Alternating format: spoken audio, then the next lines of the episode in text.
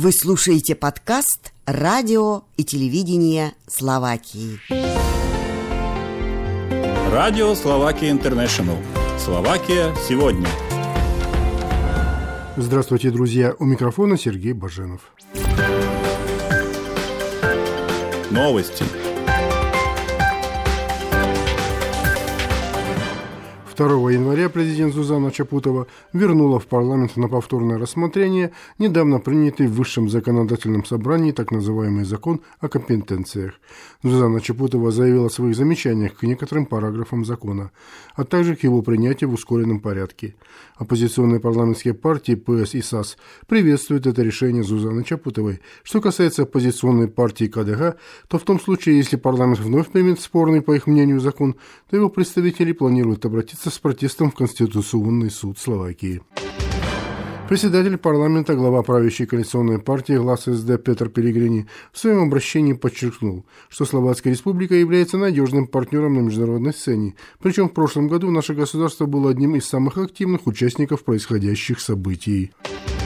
Глава словацкого дипломатического ведомства Юрай Бланер заявил, что в ближайшее время МИД большое внимание будет уделять развитию экономической дипломатии. Необходимо создавать хорошие условия для деятельности за рубежом словацким предпринимателям, а иностранным инвесторам на территории Словацкой Республики. Причем необходимо оживить деятельность Вышеградской четверки, продолжать развивать взаимовыгодные отношения как с западными, так и с восточными партнерами. Что касается актуальной ситуации на Украине, министр Бланер считает, что необходимо добиваться мирных переговоров для решения конфликта. Причем нынешнее словацкое правительство не планирует предоставлять Украине военную помощь. Но Словакия предоставит соседней стране гуманитарную помощь, а также по-прежнему будет оказывать помощь украинским беженцам. Министерство финансов сообщило, что в 2023 году дефицит госбюджета Словакии равнялся 7,67 миллиарда евро, то есть по сравнению с 2022 годом он возрос на 69%. Министр инвестиций, регионального развития и информатизации Рихард Раши считает, что финансовые средства из еврофондов, предназначенные в течение 2021-2027 годов на обновление отечественных памятников культуры, должны использоваться как государственными органами, так и региональными. Министерство культуры сообщило, что по данной проблеме запланирована дискуссия, в которой примут участие представители заинтересованных министерств и ведомств.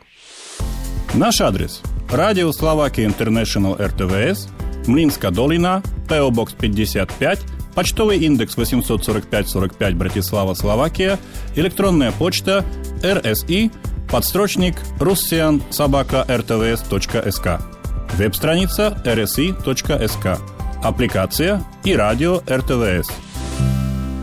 Вы слушали подкаст РТВС.